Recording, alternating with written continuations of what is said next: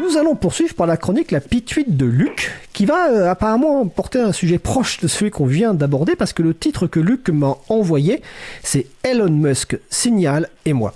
Luc, c'est à toi. Ah oui, Fred, euh, alors désolé, il va falloir faire vite. hein. J'ai une euh, partie de Jacadi en cours. Euh, tu comprends, j'avais pas le temps de venir au studio, hein, j'ai des trucs sérieux à faire.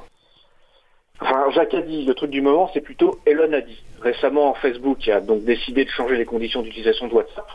Alors, Elon Musk a dit use Signal et tout le monde a suivi.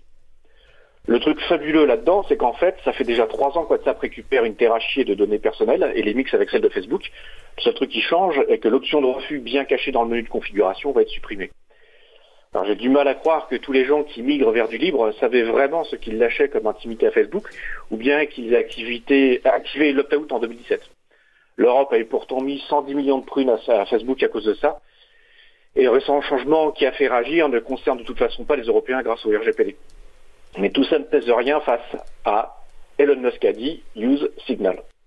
Deux mots, alors que nous, misérables militants libristes, avons passé des centaines d'heures à parler sur des stands, en conférence, à installer des distribs, à écrire des articles, à aider des gens sur des forums.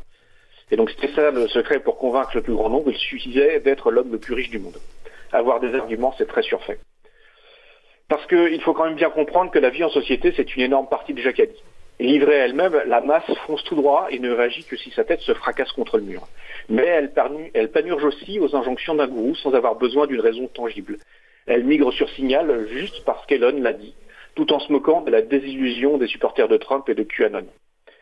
Summum de l'absurdité, la société Signal Advance, qui n'est pas l'éditeur de la messagerie éponyme et qui n'a même pas déclaré de chiffre d'affaires en 2019, a vu le cours de son action augmenter de 11 560% avant de redescendre. Le pire est que les investisseurs ne sont même pas stupides, ils jouent juste à une super partie de Jacadi spéculative. Récemment, la fine fleur libriste a publié une tribune sur la nécessité d'une politique européenne fondée sur le libre et qui serait menée par la France. Soyons sérieux, ça fait plus de 20 ans que les élites françaises regardent le train passer. La stratégie qui nous a donné le Minitel a échoué. Depuis, ils ont joué à dit, puis à Steve dit. Maintenant, c'est le tour d'Elon Musk de donner le ton. Ce qui change est que Musk ne fait pas sa fortune sur l'enfermement des utilisateurs de logiciels. Cette migration vers le libre n'est pas une prise de conscience, c'est juste un coup de bol. Ce jeu social me fait penser à la façon dont les populations de souris ou de bactéries pullulent quand elles ont accès à une abondante source de nourriture. Jacques a dit bouffons tout et. Le surnombre épuise la ressource au-delà de sa capacité de renouvellement, la famille s'installe, Jacques a dit crevons de faim. Si la ressource euh, de nourriture parvient à se reconstituer, une nouvelle explosion démographique s'enclenche et le cycle recommence. Elon Musk, lui, envoie une voiture dans l'espace, fume des pétards, vend son non-lance-flamme et parvient à faire rêver en affirmant qu'il sauvera une infime minorité de l'humanité en l'envoyant sur Mars pendant que le reste du monde agonisera sur Terre. Et ça marche. Je constate qu'à l'heure où la Sibérie se transforme en gigantesque bourbier qui relâche des quantités terrifiantes de méthane dans l'atmosphère, que ni Musk ni les libristes visionnaires ne font vraiment mieux que les bactéries. C'est d'ailleurs mon explication au paradoxe de Fermi. Les extraterrestres nous ignorent parce que nous sommes une intelligence incapable de prendre son évolution en main. En cela, nous sommes aussi insignifiants que les premiers micro-organismes venus. Puisque c'est là notre nature, allons-y gaiement. Parler à la radio, c'est aussi vouloir jouer. Maintenant que je sais qu'il faut être l'homme le plus riche du monde pour se faire entendre, j'en appelle au sens du devoir des vrais libristes qui nous écoutent. Luc a dit Faites de moi un homme indécemment pété de thunes pour faire avancer la cause. Envoyez des lingots d'or, s'il vous plaît, ça prendra moins de place pour que je les range sous mon lit. Bah écoute Luc, je te promets que si tu viens au studio la prochaine fois, il y aura des lingots d'or. bon, on sera peut-être confiné la prochaine fois, je ne sais pas. Euh, alors, euh, je précise que je, je, je crois que tu as déjà abordé euh, ce sujet dans la, décryptualité, ce qui me donne l'occasion donc de dire que chaque euh, lundi soir ou au pire le mardi matin, avec ton camarade euh, Manu, tu, tu nous fais pendant 15 minutes une, un décryptage de, de l'actualité. Donc on retrouve les podcasts de, sur april.org, hein, ça dure une quinzaine de minutes. Et je crois que tu as abordé ce sujet récemment avec euh, Manu. Euh, Oui. on, on va profiter peut-être. Est-ce que Adrien, tu voulais éventuellement réagir? Alors, je crois qu'Adrien Bourmeau, donc qui intervenait dans le sujet précédent, donc on rallume son micro, euh, voulait éventuellement un petit peu réagir rapidement. Vas-y. Oui, oui, euh, c'est ce qui est important surtout de retenir, c'est qu'il y a bien une incidence quand même sur les euh, citoyens européens. Il faut pas oublier que bien que le RGPD existe, il ne protège pas complètement, il est insuffisant. Le RGPD ne demande qu'à avoir une, un consentement libre et éclairé, euh, d'ailleurs qui est tout à fait relatif, pour euh, le traitement commercial des données personnelles, mais il n'empêche pas le traitement des données personnelles.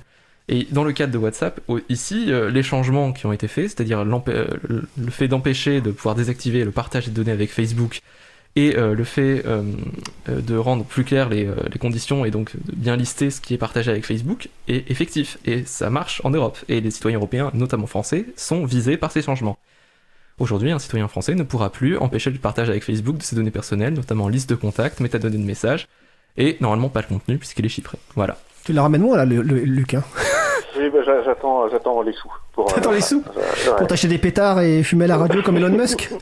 Non, mais si j'ai l'argent, j'ai plus besoin d'avoir des arguments, tu vois. Je, les, sera totalement superflu. Effectivement, c'est euh, vrai que l'appel d'Elon Musk euh, a été impressionnant. Et pour ceux qui veulent la les personnes qui veulent la référence sur les pétards, je pense que vous cherchez sur un moteur de recherche de mémoire, c'est une interview de Elon Musk à la télévision, non, la radio américaine où ça fumait beaucoup de pétards. Je rappelle qu'en France, nous ne pouvons pas le faire évidemment parce que c'est interdit et en plus le CSA nous surveille.